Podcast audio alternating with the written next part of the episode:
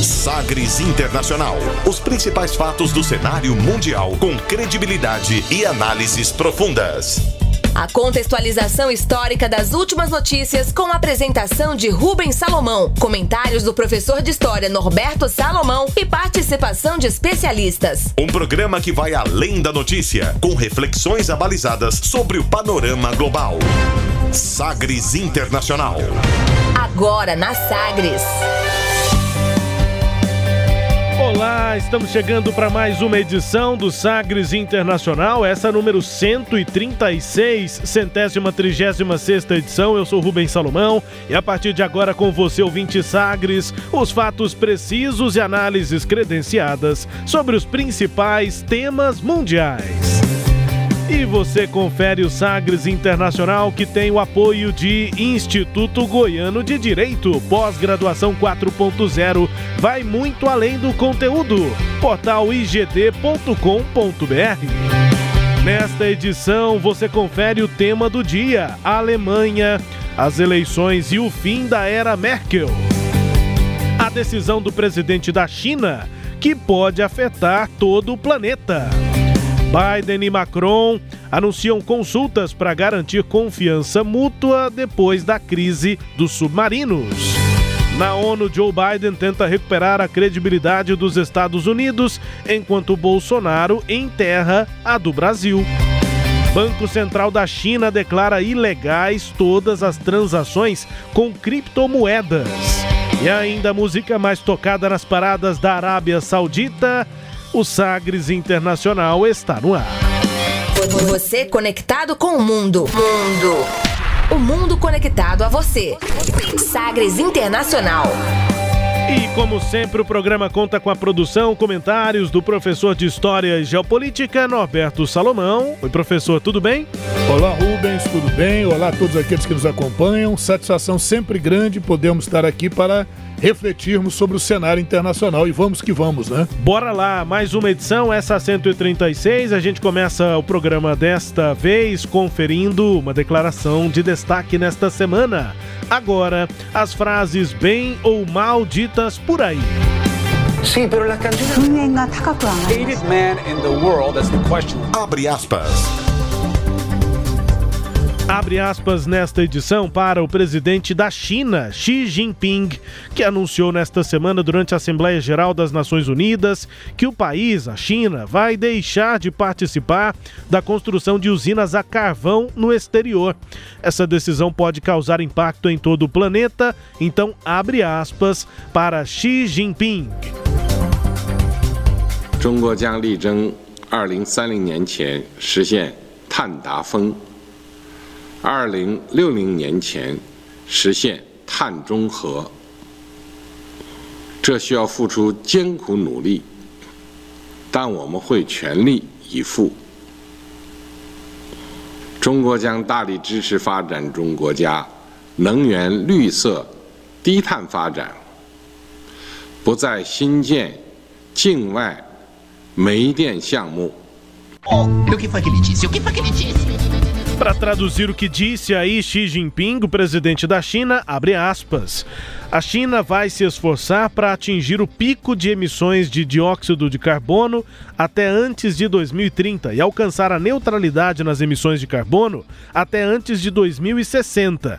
Isso exige muito trabalho duro e nós faremos todo o esforço para atingir esses objetivos. A China vai aumentar o apoio a outros países em desenvolvimento a avançarem na produção de energia verde e de baixo carbono e não vai construir novos projetos de energia movida a carvão no exterior. Fecha aspas, disse Xi Jinping na mensagem enviada para a Assembleia Geral da ONU realizada nesta semana. A mudança, né, professor, que pode prejudicar o desenvolvimento futuro do carvão no mundo. Mais de 70% das usinas a carvão no planeta atualmente construídas dependem desses fundos chineses. E de acordo com os dados da International Green Finance Institute, que tem sede em Pequim, divulgados nessa semana pela agência Bloomberg, a repercussão dessa é, decisão, desse anúncio feito pelo Xi Jinping na Assembleia Geral da ONU, professor. É isso mesmo, Rubens. Como você falou aí, né, mais de 70% das usinas de carvão no mundo dependem dessa, digamos assim, irrigação de recursos estatais da China. Né? E o anúncio do Xi, do Xi Jinping é bastante alvissareiro, né? gera uma esperança de que com isso a gente tem uma redução considerável de CO2 na atmosfera. Né? A mudança ela pode, né, se diz prejudicar, mas prejudicar essa atividade que é nociva ao meio ambiente, né? É verdade. E em 2020, o presidente chinês ele já tinha anunciado que planejava tornar a China um país neutro em carbono até 2060.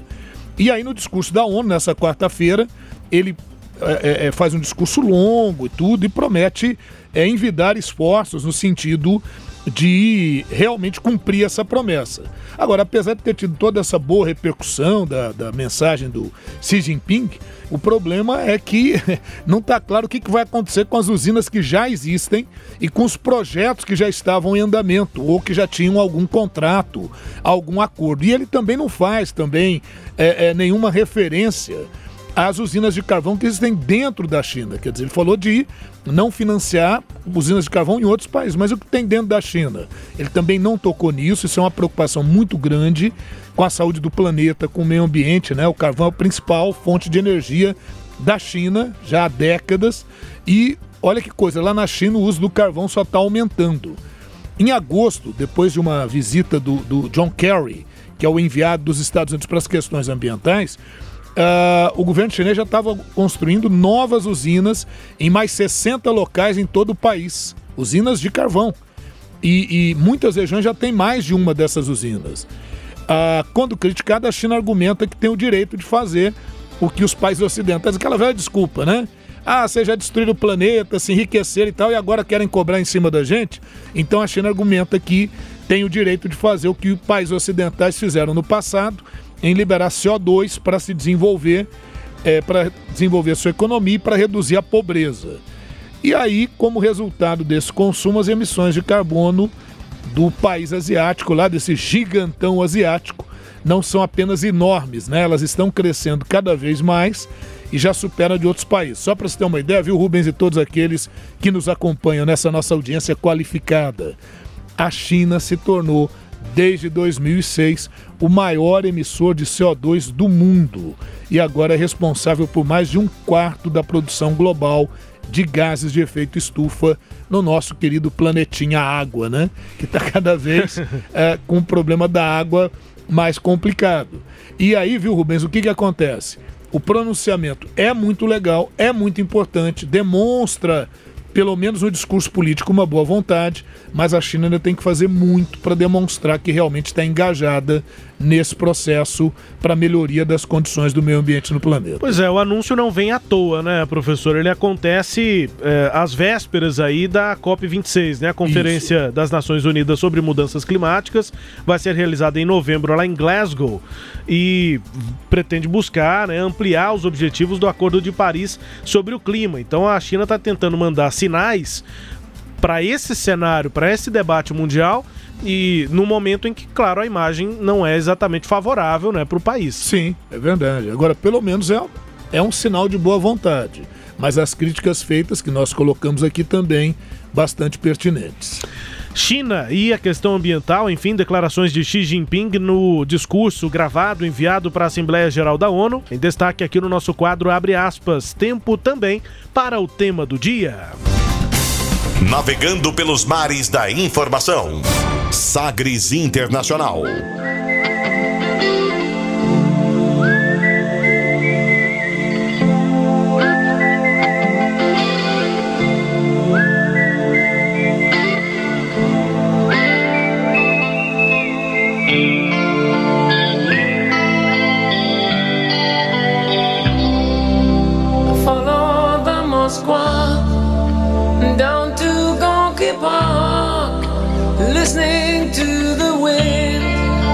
change. An August summer night, soldiers passing by, listening to the wind of change.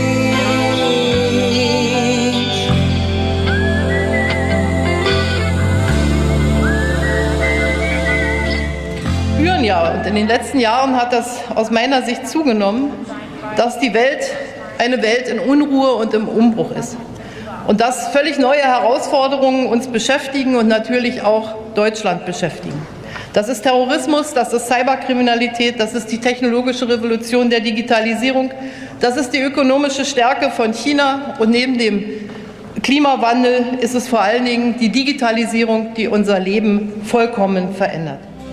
The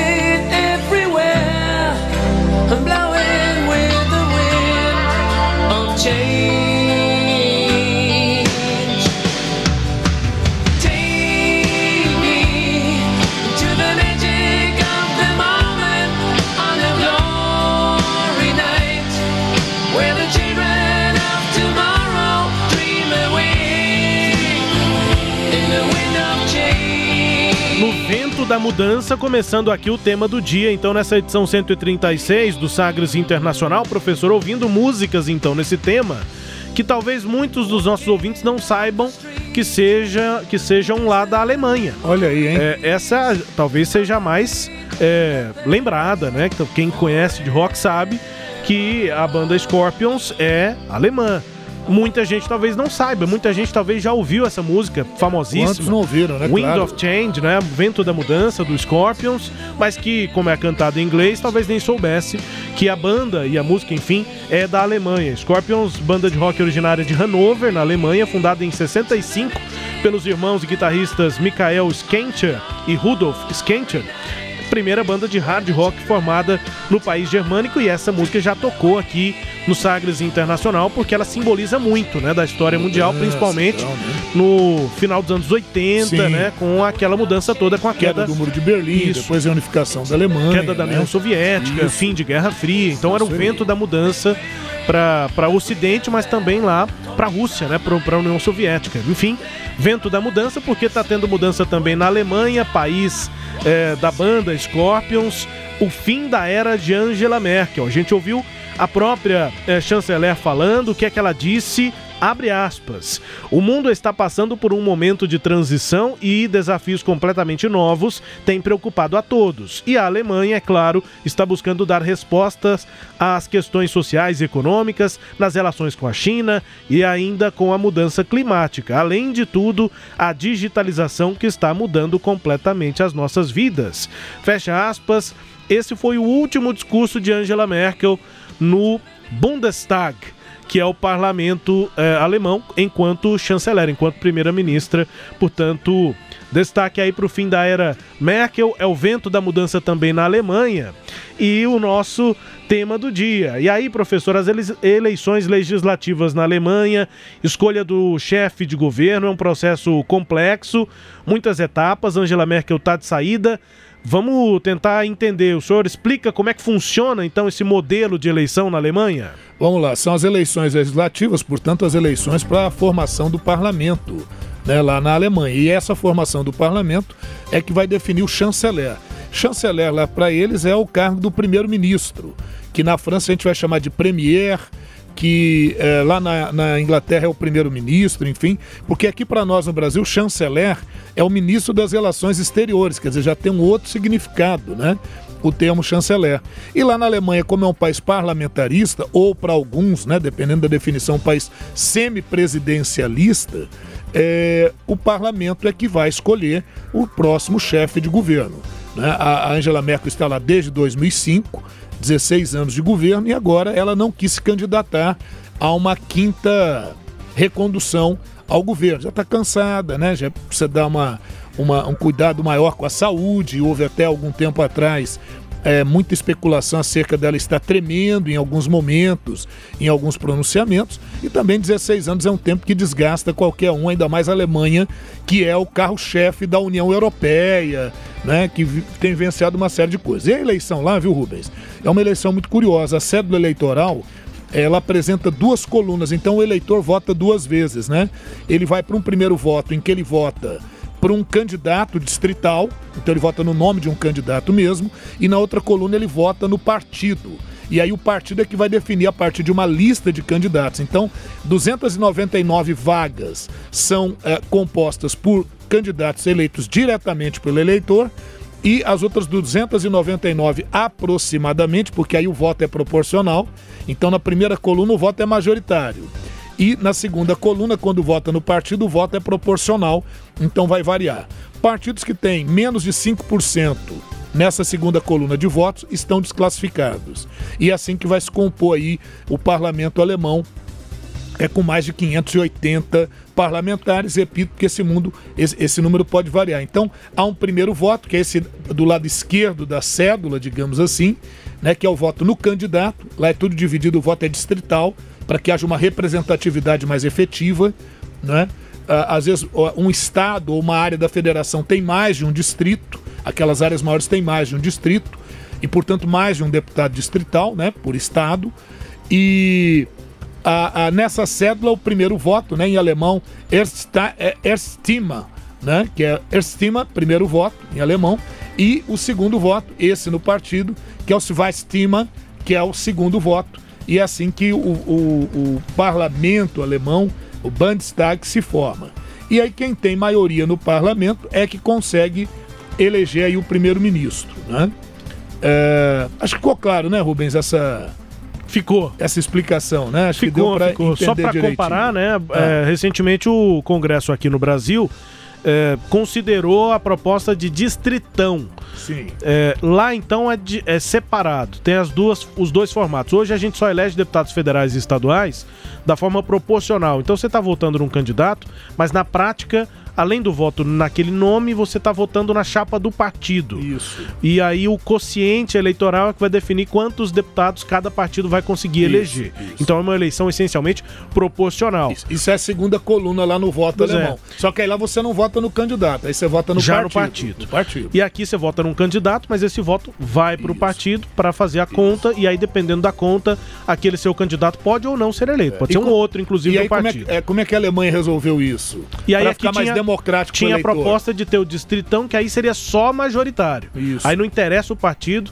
quem é. o nome do candidato mais votado, esse seria eleito. Fica desequilibrado, é. parece que é justo, mas não é, né? É. E aqui a gente fica com essa impressão de injustiça quando a gente vota, ah, vou votar no professor Norberto, mas votei nele e acabei elegendo um outro. Isso. E essa é a eleição proporcional, isso acaba acontecendo. Isso. E aí as pessoas falam, ah, mas o, o, Norberto até teve bons votos, mas o partido dele não conseguiu isso. cumprir o consciente eleitoral. Então por que, que ele não foi eleito? Então esse tipo de aparente distorção é, pode gerar críticas ao isso, sistema proporcional. Isso. Eu, particularmente, defendo o sistema proporcional, mas a Alemanha, diante dessas divisões, dos pensamentos diferentes, tem os dois modelos, Não, olha como então. é que ficou democrático. É. E ao mesmo tempo, quer dizer, metade do parlamento é eleito de forma majoritária e a outra, digamos, metade, eu digo, digamos, porque aí vai depender da proporcionalidade, né? E, e uh, você resolve. Então você tem o majoritário e você tem o proporcional. E, e de forma que o eleitor vota no candidato e vota depois na legenda né? Então isso, eu digo depois assim, né? Não precisa ser nessa ordem. Ah, no mesmo dia ele vota tanto para o candidato quanto ele vota para a legenda e na legenda, no partido, você tem, você tem a lista de candidatos de cada partido, aí eles se organizam e aí a proporcionalidade do voto. E achei interessante também aquilo, né, Rubens? Quem tem menos de 5%, o partido que tem menos de 5% está fora da jogada. E aí, Rubens, quando, quando conclui-se esse processo, quem tem maioria é que, que vai escolher o primeiro-ministro. Como nos últimos, nas últimas eleições, ninguém tem tido maioria a ponto de conseguir eleger sozinho nenhum partido, então vem as coalizões, as coligações. Normalmente os partidos que costumam fazer coligações é o Partido é, é, é, Cristão Democrata, a União Cristã Democrática, que é o da, da Angela Merkel, uh, o Partido Verde e o Partido Social Democrata. Só que agora cada um deles é, é, lançou o seu próprio candidato. Né? Agora a gente vai discutindo aqui quem é que vai ter mais chances de se tornar o novo chefe de governo para suceder aí a Angela Merkel, que depois de 16 anos resolveu que não quer é, continuar, já está bastante desgastada, né? La,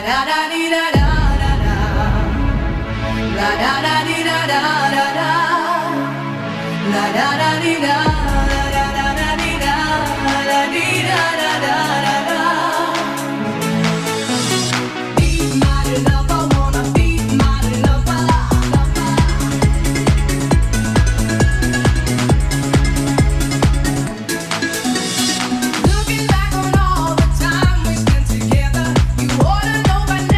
pop, né, eletrônico dos anos 90, sim, música da Alemanha. Essa eu já acho que pode ter pegado mais gente que já ouviu a música, claro, provavelmente, mas não sabia que ela é da Alemanha. La Boche, ou A Boca, né? É o nome do grupo alemão de Eurodance, liderado por Melanie Thornton e pelo Lane McRae criado em 1994. E aí estourou já no Brasil com uma música chamada Sweet Dreams. Sonhos doces, enfim, né? Belos sonhos. E aí essa, é, aqui no Brasil, Sweet Dreams fez muito sucesso. Mas essa Be My Lover, essa música aí, ficou em primeiro lugar no Brasil, em música dance ficou em primeiro lugar por anos. Então, nos anos 90 ali, 95, 96, 97, essa música tocou demais, não só no Brasil, mas nos Estados Unidos e na Europa nem se fala.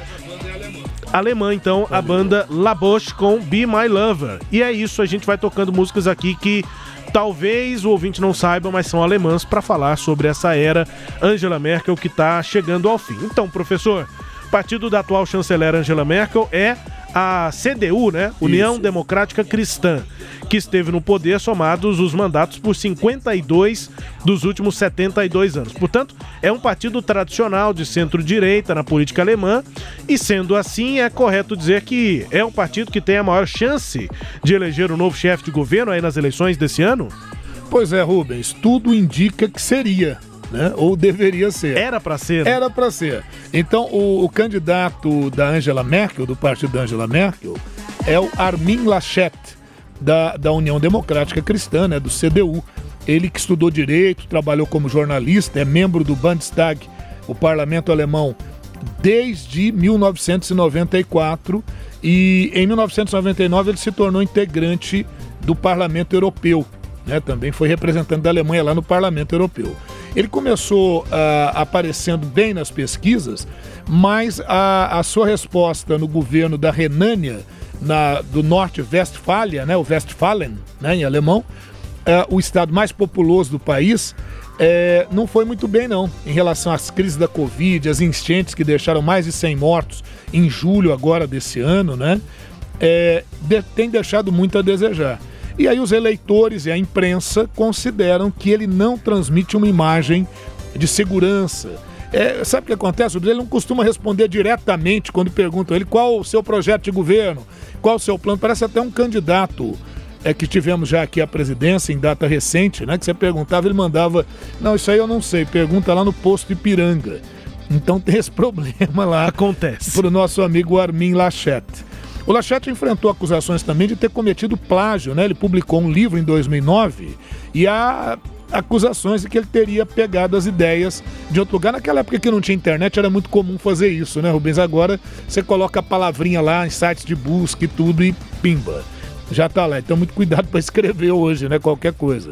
Mas o pior mesmo para a imagem dele, Rubens, ocorreu em, no dia 17 de julho agora desse ano, ele, ao visitar a região lá do estado dele, né, da, da Renânia, é castigado por enchentes, mais de 100 mortes em função disso, ele foi flagrado, olha que, aquela bobeira, né? Enquanto o, o, o, o, Frank Walter Steinmeier, é, que é o presidente alemão, estava fazendo um discurso na solenidade, lamentando pelas vítimas. Sabe que aquilo às vezes que é muito chato? Alguém soprou no ouvido do Armin Laschet uma piada.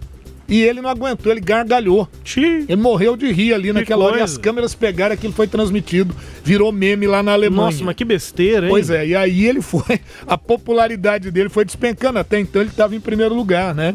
E aí quem se aproveitou disso foi o seu principal rival, o Olaf Schulz, que é do Partido Social Democrata Alemão, e que está no governo, porque eles são coligação. Então muitos dizem que hoje, muito mais o Olaf Schulz, que é considerado nesse momento oposição, ele representa muito mais a continuidade do governo da Merkel do que propriamente o Armin Laschet, né?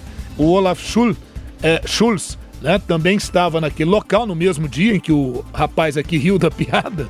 ele estava lá e permaneceu sério, é, falando sobre liberação de verbas para as medidas imediatas de reconstrução, de recuperação com aquelas enchentes, né? Ele é o atual ministro, o, o, o Olaf Schulz, ele é o atual vice-chanceler coligação do, do PSD, do Partido Social Democrata é, alemão, com o CDU da Merkel. Ele não só é vice-chanceler, como é o ministro da Economia.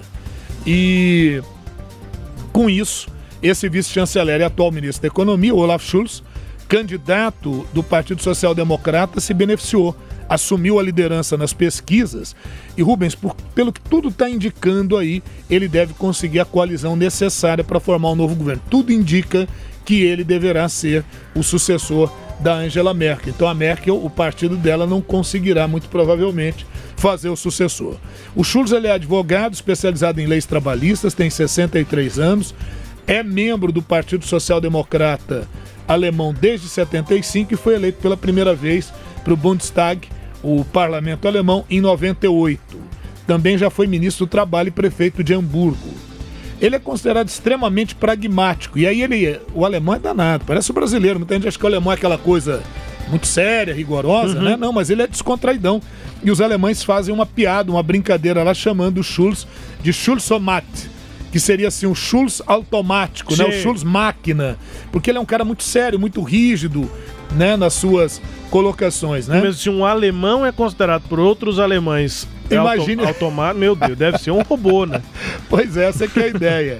E ele, como é um integrante da ala moderada do Partido Social Democrata Alemão, já sinalizou que pode negociar também com outros partidos, como o Partido Verde, o CDU, outras coligações. Ele só descartou o, o, a possibilidade de negociar com os populistas é, de extrema esquerda, que é o Die Link, lá na Alemanha, e com a extrema direita, que é o Partido Neonazista Alemão, que é a AfD, Alternativa para a Alemanha, né? É, esses ele dizem, bom, com esses eu não vou conversar. E Angela Merkel entrou na campanha tentando dar um gás para a candidatura do, do, do Armin é, Laschet, mas sem grande êxito, a coisa parece que não decolou. Ela, inclusive, tem acusado o Olaf o aliado, né? O, agora opositor, o Olaf é, Schulz, de depender do apoio do Die Link. Só que ele está negando isso e diz que com esses grupos ele não vai falar. Com esses grupos não tem conversação.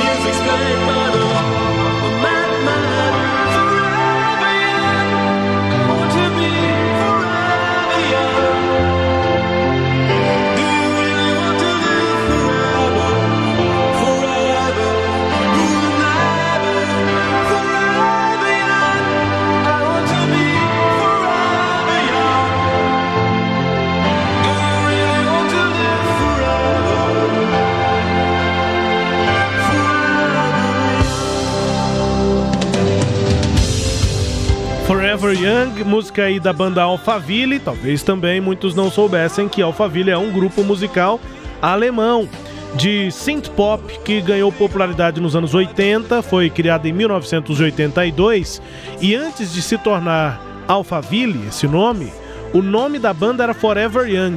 E aí talvez a pessoa possa imaginar, ah, porque já tinha música. Não, a música ainda não existia. Olha que coisa. Eles se denominavam Forever Young, na, do inglês, né? Para sempre jovem, enfim, jovem para sempre. E depois é que a banda já se tornando Alphaville, é que a música foi composta, foi criada a música Forever Young, uma das mais tocadas, enfim, do mundo, né, da história mundial. Conhecidíssima, né, Rubens? Conhecidíssimo. Mais tarde, então, título de um dos trabalhos mais lembrados aí da banda Alphaville, Forever Young, sim, alemã, com mais uma música aqui do nosso tema.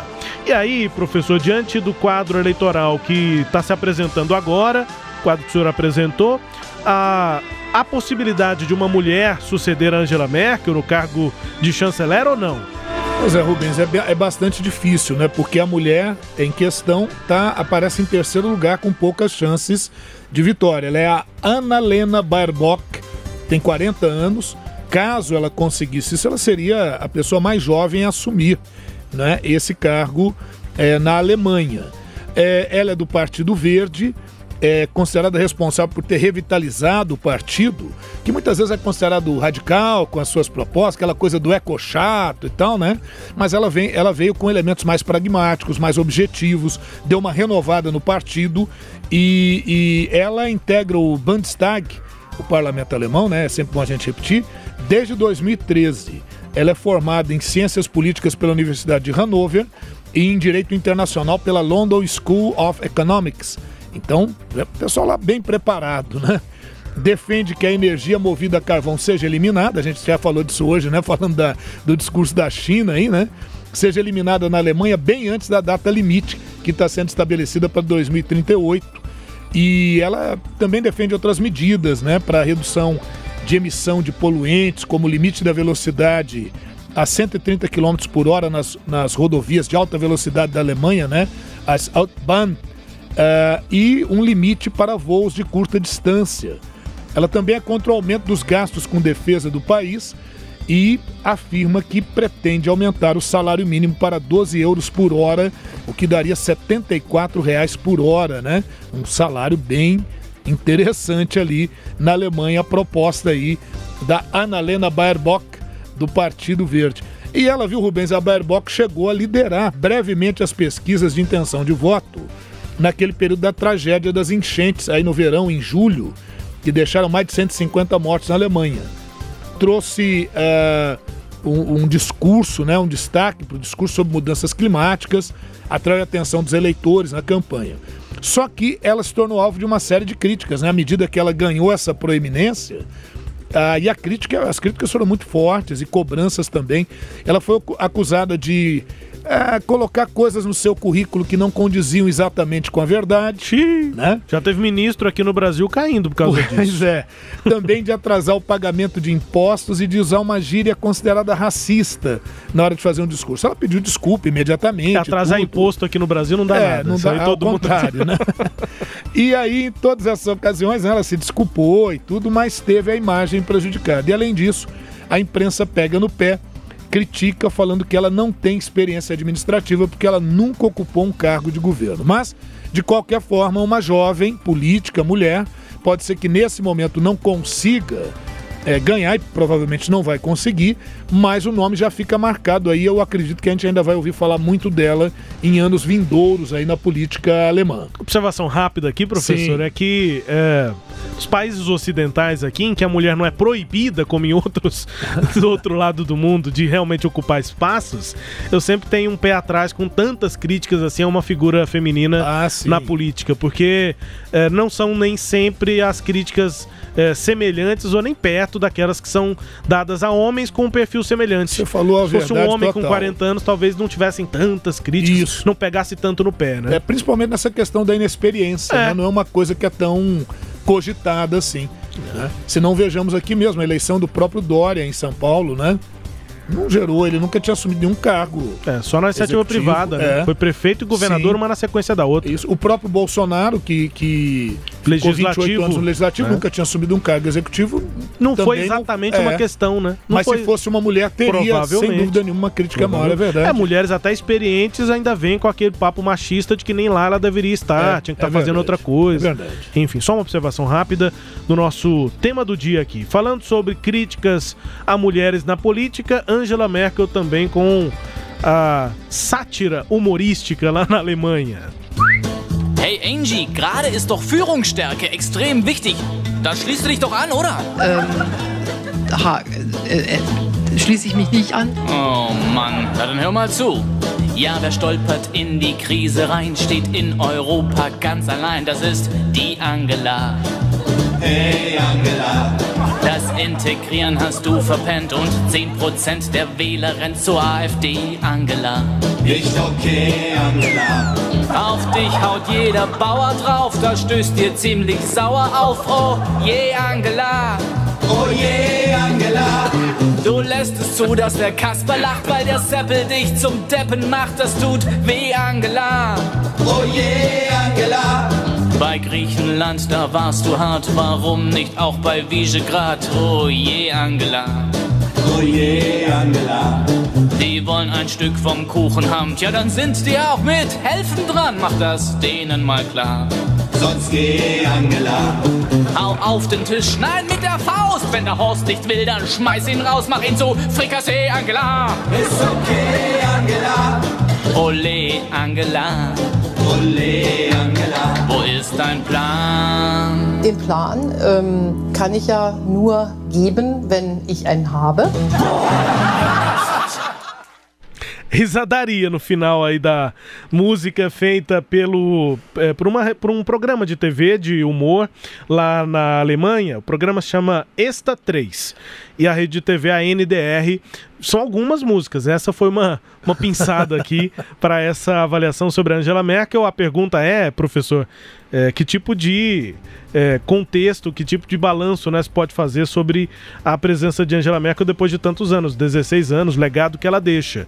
Mas só para é, finalizar aqui o comentário né, sobre essa música uma crítica ali no momento, em 2016, essa música, e era uma crítica àquela crise dos refugiados e a forma Sim. como Angela Merkel estava se posicionando. Havia países mais fechados, outros mais abertos, e na Alemanha isso, e praticamente todos os países da Europa, isso tornou um debate muito intenso naquela época. Ainda é hoje, mas foi muito forte naquela época sobre fechar ou abrir o, pa o, o país ou a Europa para os refugiados, principalmente naquele momento a crise na Síria. É, e uma ridicularização da figura da Angela Merkel, a gente viu aqui no clipe, é, sempre pegando os piores momentos dela, quando ela gaguejou, e no finalzinho, quando a gente ouve antes da risadaria, a última frase é uma daquelas que fizeram muito com a Dilma, fazem com o Bolsonaro, qualquer pessoa que tiver também Sim. na presidência, a gente sempre pega. A sátira, o A gente não, né? né? Os humoristas, enfim, né? Que vai fazer a sátira, pede, pega frases descontextualizadas para dar a impressão de que a pessoa não sabe do que ela tá falando. Nessa e às última... vezes não sabe mesmo. Às né? vezes nem sabe mesmo, né? Mas assim, caso clássico da Dilma com a mandioca, enfim. É. Essa é uma frase que ficou muito compartilhada, enfim, só um, esse trechozinho, uma frase da Angela Merkel, quando ela diz assim: olha, para a gente executar um plano, primeiro é necessário ter um plano. Sim. E aí o pessoal descontextualiza exatamente essa frase para tentar dizer que ela não tem um plano, que uhum. ela não uhum. tem planejamento. Enfim, com essa crítica aí, com essa sátira lá de 2016, qual é o legado de Angela Merkel 16 anos depois, professor? É, Rubens, a gente conclui aqui, né, esse nosso tema do dia, falando ao final da Angela, ou em alemão Angela, né? Angela Dorothea Kasner, que Merkel é o sobrenome do primeiro marido e aí ela já tinha entrado na política e aí ela manteve esse nome, né? Ela nasceu em 17 de julho de 54, filha de um pastor luterano e uma professora de inglês e latim. E ela nasceu na Alemanha Ocidental, mas o pai, como era pastor luterano, assim que ela nasceu, passado alguns meses, ela tinha três meses de idade, é, mudou-se para Berlim Oriental então ela passou a grande parte da juventude na Berlim Oriental. É uma mulher muito bem preparada, viu, Rubens? Fala inglês, fala alemão, fala russo. É, então, é formada em física, é doutora em química quântica. Então, muito bem preparada, né? Que coisa. Apesar de ter vivido lá na Alemanha Oriental, onde é, é a antiga República Democrática da Alemanha, né? Que de democrática só tinha um nome, porque era área de influência do bloco socialista, do bloco soviético. Ela se envolveu naquela coisa, porque tinha que se envolver da juventude socialista e tudo, mas a vertente dela sempre foi mais a perspectiva cristã. Né? E aí depois, quando houve a reunificação das Alemanhas e assumiu o primeiro-ministro, o Helmut Kohl, ele ficou encantado com ela, né? Então o pessoal até brincava chamando ela de a menina do Kohl, né? Do desse primeiro-ministro. Helmut Kohl, uma referência, né? o cara que consolidou a reunificação da Alemanha, logo que houve ali depois aquela queda do Muro de Berlim e no ano seguinte a reunificação das duas Alemanhas. Ela começou a se destacar na política em 91, foi indicada para o cargo de ministra da Mulher e da Juventude do governo Helmut Kohl e depois em 94 foi promovida ao, ao, um dos ministérios mais destacados, é o Ministério do Meio Ambiente, Conservação Natural e Segurança Nuclear. Em novembro de 2005, a Angela Merkel é, foi a primeira mulher a se tornar chanceler, premier, né, primeira-ministra da Alemanha. Primeira, hein, na história da Alemanha. Então vê que é um marco aí. Ela é muito comparada com a Margaret Thatcher. Então chegou a ser chamada de a Dama de Ferro no primeiro momento e depois recebeu o apelido carinhoso de Mutti, que em alemão significaria assim mãezinha, né? É, figura protetora porque ela é muito calma, ela é muito introspectiva e ela jamais faz um discurso agressivo contra alguém. Ela é muito diplomática, uma mulher muito articulada, né, Rubens? Marcou história, é uma era realmente de 16 anos da, da Angela Merkel ou Angela Merkel, né? É, ela é do, é, do, do, da União Democrática Cristã, um partido conservador de centro-direita contrária a aborto, contrária à união homoafetiva, mas apesar de tudo isso, ela abriu espaço para que essas discussões fossem feitas. Então ela própria votou contra a união homoafetiva, mas não impediu que essa discussão fosse feita e que fosse aprovada. E quando foi aprovada, ela disse: Bom, eu espero que isso permita que a Alemanha tenha um discurso maior com as diferenças. Então, sempre essa perspectiva mais democrática. Eu ah, entendo, né, a minha visão particular, que a Alemanha perde, sim, infelizmente, uma grande líder e a União Europeia também, porque ela foi uma das grandes, um dos grandes sustentáculos no processo da própria União Europeia, né? É, ela sucedeu, viu, Rubens, o chanceler Gerhard Schröder, também famoso, ficou de 88 a 2005, é, do Partido Social Democrata Alemão, né, o Schröder, e aí nós tivemos esses 16 anos de prevalência da, da, da CDU, né? É, em uma pesquisa recente feita em seis países, na Alemanha, nos Estados Unidos, Reino Unido, Itália, Espanha e França, a Merkel obteve índices mais altos. Ela foi eleita durante nove anos como a mulher do ano, a mulher mais influente do mundo. E fico, ela ficou à frente do Joe Biden, do, do Justin Trudeau, do Canadá, né? Então, uma, uma referência. Agora, enfrentou muitos desafios durante esses 16 anos da sua administração, porém, é, de uma maneira sempre muito uh, eficiente, rápida, né, poder de reação, resiliência, fizeram dela uma das governantes mais respeitadas da história. Discurso forte contra a xenofobia, é, a questão da imigração com a crise da Síria. Ela fez a política de portas abertas, inclusive usou o termo sim, nós damos conta, nós conseguiremos, né, uma coisa tipo assim, nós podemos é, extinguiu praticamente as usinas nucleares como base da energia na Alemanha. A Alemanha hoje lidera na Europa a energia limpa, com energia solar e energia eólica. É, em 2008, teve um papel destacado para recuperar a economia da Europa frente à bolha imobiliária nos Estados Unidos, a crise econômica. Então, assim, Rubens, a Angela Merkel deixa um legado realmente fantástico, extraordinário caracterizado pela sua diplomacia. Agora, só para finalizar, Rubens, o nome Merkel acabou servindo para é, merkelizar, que significaria ficar em cima do muro, porque em alguns momentos ela usou esse processo. Abrir espaço para um outro termo que seria merquiavelismo, porque apesar dela fazer, como diz outro, faz de, de morto, né? Uhum. Mas acaba tendo um efeito que é o que ela pretende, então sempre muito pragmática e eficaz nas suas ações. E, sem dúvida, deixa aí um legado importante. Quem está mais próximo do que seria o governo Merkel seria, na verdade, alguém que é opositor hoje ao candidato dela, que é o Olaf Schulz, como nós já comentamos há pouco. É isso, tema do dia, portanto, com a Alemanha aqui no Sagres Internacional. E se você acredita que o cenário jurídico não mudou, chegou a pós-graduação 4.0, uma perfeita conexão entre o direito doutrinário com as novas habilidades do profissional do futuro. Novos conteúdos com juristas renomados, um novo cenário jurídico está à sua espera. Encare o desafio e cresça profissionalmente. Instituto Goiano de Direito. Acesse portal igd.com.br portal igd.com.br. O Sagres Internacional faz intervalo, encerrando o nosso tema do dia, né? Com mais uma música aqui, é, muito conhecida, mas não necessariamente que todos soubessem que seja da Alemanha. The Power, com Snap, é um grupo de música eletrônica surgido na Alemanha em 89. Os produtores Michael Munzing e Luca Anzilotti. Primeira música The Power se tornou um hit de sucesso pela Europa e também nos Estados Unidos. Depois repetiram sucesso com a música Rhythm is a Dancer. Portanto, com Snap the Power, vamos para o intervalo. Daqui a pouco voltamos e você vai conferir. Biden e Macron anunciam consultas para garantir confiança mútua depois da crise dos submarinos, que foi detalhada aqui no Sagres Internacional. Na ONU, Biden tenta recuperar a credibilidade dos Estados Unidos, enquanto Bolsonaro enterra a credibilidade do Brasil. E o Banco Central da China declara ilegais todas as transações com criptomoedas. Com Snap, The Power, vamos para o intervalo, daqui a pouco a gente volta.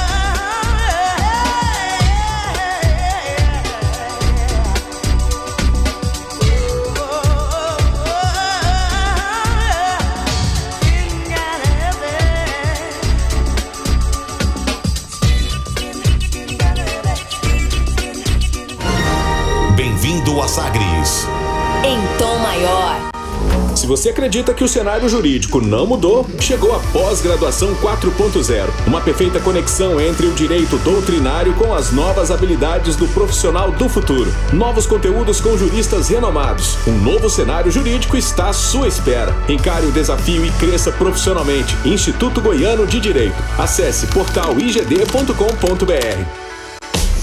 Entretenimento. Jornalismo. Prestação de serviços. Rádio Sagres. Em tom maior.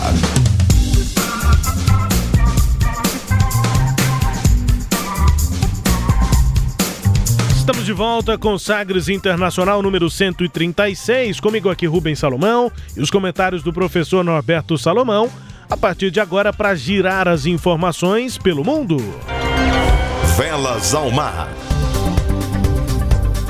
A gente começa conferindo aqui a informação dos Estados Unidos. O enviado especial dos Estados Unidos para o Haiti renunciou ao cargo nesta semana, dois meses depois da nomeação, e denunciou numa carta as deportações do governo de Joe Biden de milhares de haitianos que atravessaram a fronteira a partir do México.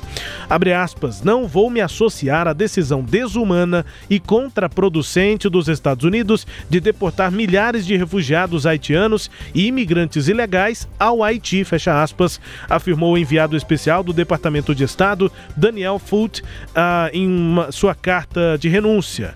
E no texto enviado ao secretário de Estado Anthony Blinken, o, o Daniel Foote descreve o Haiti como um lugar em que os diplomatas americanos estão confinados em instalações de segurança devido aos perigos representados pelos grupos armados que controlam a vida diária. A decisão foi muito questionada e agora com consequência está aí de deportar haitianos lá para o Haiti, que vive uma intensa crise humanitária, é, professor. É, tá, tá vendo um problema muito sério, né, do Biden, tá havendo um conflito entre o discurso que ele colocou e as práticas que os Estados Unidos têm adotado. Você pode ver que as práticas estão lembrando muito aquelas do período do Donald Trump, que foram muito criticadas durante a campanha pelo Joe Biden. É, eu entendo que os Estados Unidos têm, obviamente, que proteger lá suas fronteiras e tudo, mas eu acho que precisa afinar um pouquinho mais essa questão é, das imigrações e a questão humanitária.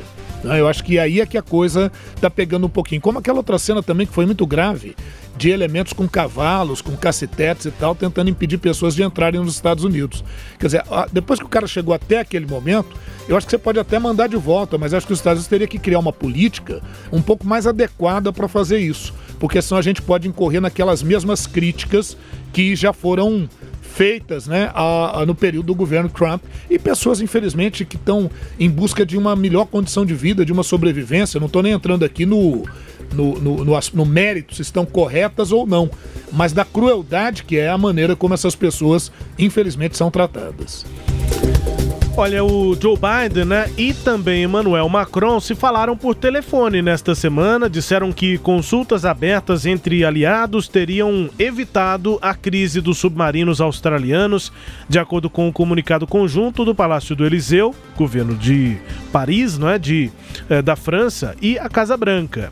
O presidente Biden expressou seu compromisso permanente com esta questão, diz o comunicado, acrescentando que os dois líderes que vão se encontrar na Europa no final do mês de outubro outubro, decidiram lançar um processo de consultas aprofundadas destinado a estabelecer as condições para garantir a confiança.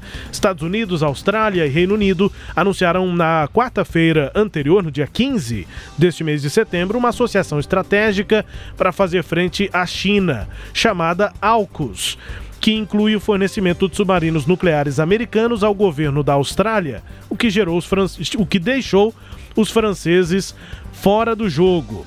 A gente destacou isso aqui na edição passada e a irritação da França ficou muito clara na fala do ministro de Relações Exteriores.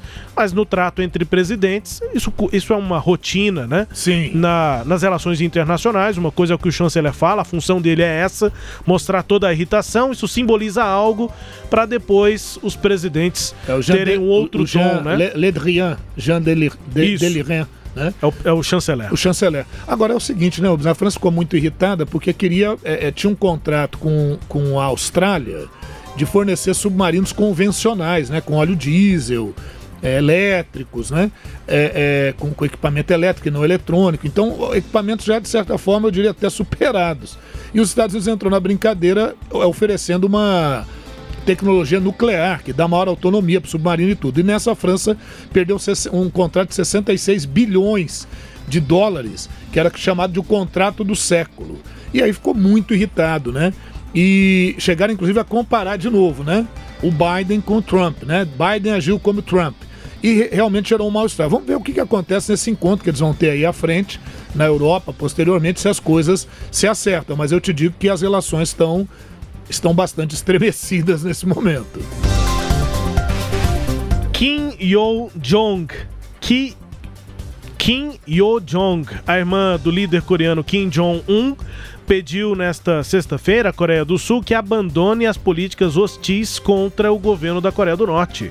Conflito na Península Coreana começou em 1950 e terminou em 1953 com uma trégua, mas um acordo de paz nunca foi assinado, o que significa que formalmente os dois países ainda estão em guerra. Em um discurso na Assembleia Geral da ONU nesta semana, o presidente sul-coreano Moon Jae-in propôs uma declaração para acabar oficialmente com o conflito, acrescentando que isso estimularia um processo irreversível da desnuclearização e levaria a uma época de paz completa. Em declarações publicadas pela agência oficial KCNA, a irmã e assessora do ditador norte-coreano Kim Jong-un, a irmã dele se chama Kim Yo-jong, disse que a ideia de formalizar a paz é uma ideia admirável, mas pediu à Coreia do Sul que abandone a atitude hostil em primeiro lugar, professor. pois é, isso que é interessante. E Rubens dizem que a, que a Kim Yo-jong é a, o nome forte lá para substituir o irmão Kim Jong-un, né? Veja você. Agora, olha que interessante, ela está jogando a coisa para cima da Coreia do Sul, sendo que a Coreia do Norte é quem costumeiramente faz aí a cena com essas possibilidades bélicas. Em que pese há duas semanas, tanto a Coreia do Norte quanto a Coreia do Sul terem feito testes com mísseis, né? É, na verdade, a situação está muito longe de ter qualquer solução imediata. O Banco Central da China decidiu que todas as transações financeiras com criptomoedas são ilegais, o que representa uma intensificação da repressão sobre esse tipo de operação e comércio. As atividades comerciais vinculadas a moedas virtuais são atividades financeiras ilegais, afirmou o Banco Central da China num comunicado, que também afirma que isto coloca em grave perigo os ativos das pessoas. O Bitcoin caiu quase 5% para 42.874 dólares depois desse anúncio, de acordo com a agência Reuters. Com a medida, bolsas estrangeiras ficam proibidas de fornecer serviços relacionados a criptomoedas a investidores do continente via internet.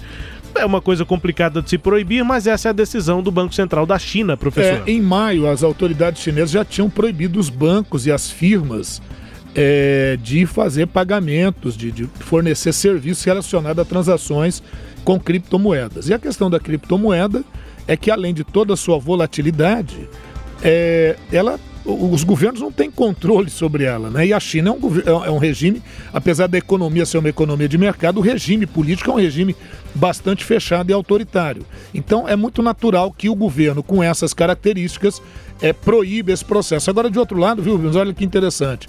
El Salvador já adotou é, é, o Bitcoin como criptomoeda e Cuba também parece que está na mesma direção. Agora, a China, para combater isso, lançou também no início desse ano a sua moeda virtual. Não é uma criptomoeda, mas é uma moeda virtual, é uma moeda eletrônica, né? Essa tem sido a resposta econômica da China para isso. E você disse bem, disse muito bem. Será que o governo chinês vai dar conta de controlar efetivamente nesse né, fluxo de criptomoedas é muito difícil. Elas né? nasceram fora de qualquer regulamentação é. financeira. Essa que é a questão. Não vai então, ser a... mais uma regra é. que vai impedir. Agora é o seguinte, a pressão não é sobre a criptomoeda, mas muito mais sobre as empresas e é. as negociações. Né? Então vai ser por aí que eles vão buscar controlar todo esse processo. O Ernesto nos convidou. Brasil Internacional. Até novembro, todos que escolheram ser vacinados no Brasil serão atendidos. Apoiamos a vacinação. Contudo, o nosso governo tem se posicionado contrário ao passaporte sanitário ou a qualquer obrigação relacionada à vacina. Desde o início da pandemia, apoiamos a autonomia do médico na busca do tratamento precoce, seguindo recomendação do nosso Conselho Federal de Medicina. Eu mesmo fui um desses que fez tratamento inicial. Respeitamos a relação médico-paciente na decisão da medicação a ser utilizada e no seu uso off-label. Não entendemos porque muitos países, juntamente com grande parte da mídia, se colocaram contra o tratamento inicial. A história e a ciência saberão responsabilizar a todos. Presidente Jair Bolsonaro, no discurso de abertura da Assembleia Geral da ONU nesta semana, 76ª Assembleia. Dois presidentes e duas visões antagônicas da realidade de seus países. Na tribuna da Assembleia Geral da ONU, Joe Biden tentou recuperar a credibilidade dos Estados Unidos no momento em que enfrenta ceticismo pela desastrosa retirada do Afeganistão e pela desconfiança de aliados em relação ao acordo com Reino Unido e Austrália para venda de submarinos. Pouco antes, no mesmo palco, Jair Bolsonaro tratou de enterrar a credibilidade do Brasil ao retratar um país fantasioso que só cabe no mundo de seus partidários. Foi para eles que o presidente brasileiro destinou a sua preleção utópica, calcada em autoelogios ao governo. Texto aqui da Sandra Cohen, especialista em coberturas internacionais, tem seu blog no portal G1 que me parece resumir bem a comparação entre as intenções e os discursos de Joe Biden e Jair Bolsonaro na 76ª Assembleia Geral da ONU. Professor. É, Rubens, é um discurso que não apresenta novidade e, e, deixa bem claro o seguinte: o Bolsonaro ele não parece estar preocupado em reeleição ou, ou em ampliar o, o, o, número de eleitores, né? Ele continua discursando para aquele público que é efetivamente o público dele, em torno aí desses 20%, sei lá se dá para a gente falar em termos de percentual. Então não há novidade nesse discurso. A questão é que esse discurso ele deu certo há coisa de três anos atrás, um pouco mais talvez, porque era considerado uma novidade. Agora a gente já não tem tanta essa novidade. Infelizmente, grande parte do discurso do presidente é calcado em, em dados que são é, adequadamente manipulados para que tenham pertinência com o que ele quer propor, mas que a mídia internacional e a própria mídia nacional percebem que é só você comparar o que é dito com aquilo que é a realidade dos fatos, infelizmente não bate, né? Muita coisa não bate. Então, é, é, é ficou ruim para o Brasil, basta ver como é que está o cenário internacional, basta ver o que, que as manchetes dos grandes jornais internacionais colocaram. Mas, para quem é seguidor, né? Porque aí não é nem questão de seguidor político, vira quase que uma seita. A gente está falando praticamente de uma religião política aí, né? Não interessa o que o Bolsonaro falar, essas pessoas vão acreditar, né? Agora a realidade do Brasil parece ser bem diferente disso que está sendo colocado. A questão de que o Brasil é quem preserva o meio ambiente, é quem mais preserva e tudo. É, é, isso caberia uma discussão muito mais profunda, vai sempre dentro daquele discurso muito superficial. É, além disso, grande parte da comissão que foi com ele levou mais gente do que seria necessário é, voltaram contaminados pela Covid. E agora o Bolsonaro afirmou que o Boris Johnson pediu envio urgente de alimentos do Brasil, porque com o Brexit está havendo um problema de abastecimento na Inglaterra. Só que a assessoria do governo Johnson diz: não há nada disso, nós não pedimos nada disso para o presidente Bolsonaro. Quer dizer, mais uma, né? Eu acho que o chato disso é essa coisa sempre de estar tá se baseando em fake news, em notícias que não têm a mesma consistência, né? É, ele diz que não entende por que, que o mundo não aceita o tratamento precoce.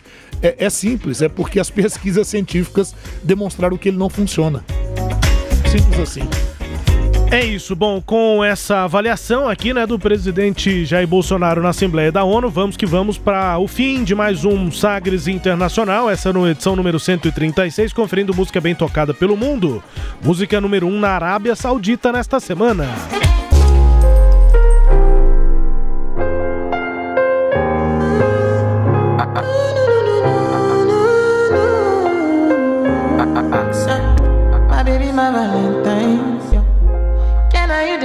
My temperature the rise. If you leave me, I could die. I swear. DJ, you are like the oxygen I need to survive. I'll be honest. Your love ain't it totally me. I am so obsessed. I want to chop your kwabi ule. Yabani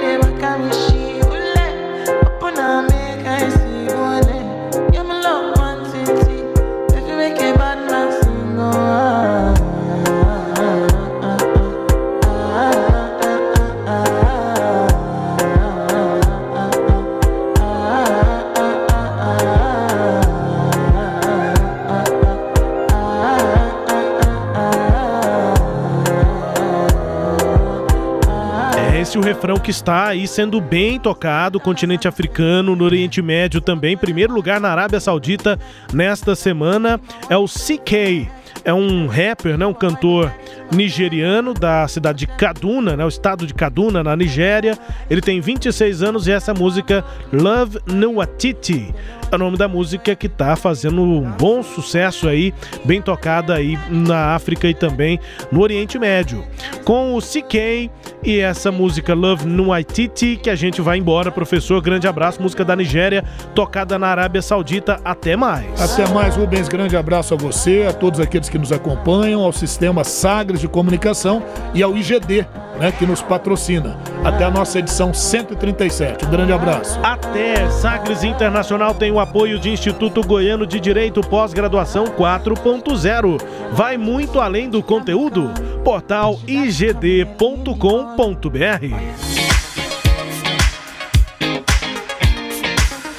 Tchau, pessoal. Obrigado aqui pela companhia em mais um Sagres Internacional. Semana que vem a gente tá de volta com a edição 137. Até mais.